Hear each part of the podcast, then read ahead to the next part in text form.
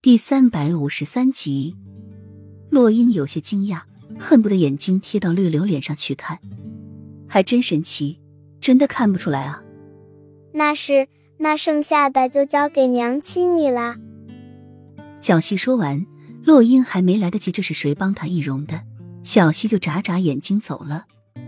洛英对着绿柳又是细看了一番，生怕小溪弄错了，问了绿柳好几个问题，才放下心来。从药箱里取出几根针，为绿柳施针，把绿柳被封住的穴道解开。师傅曾经教过他这些，而且他学这个也非常的用心，所以绿柳那日废武功之时，他一点都不担心。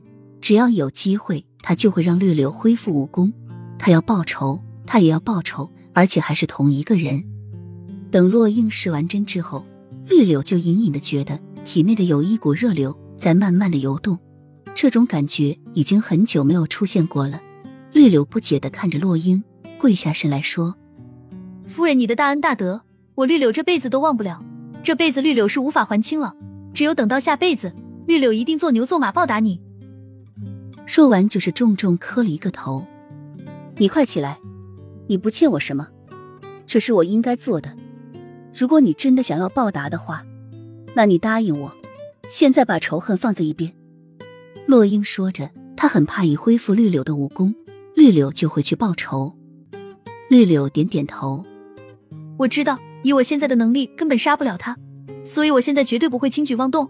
只是我有一点不明白，为什么夫人总是一而再、再而三的帮助我？洛英垂下眸子，扶起绿柳的身子，眼中盛满深意，语气柔和：“你以后就会知道了。”很快，皇上就来到太子宫要人。按照原先计划的，洛英将易容成绿柳的姚秀秀交出去了，但是已经死了。原因很简单，不处死姚秀秀就没法偷梁换柱。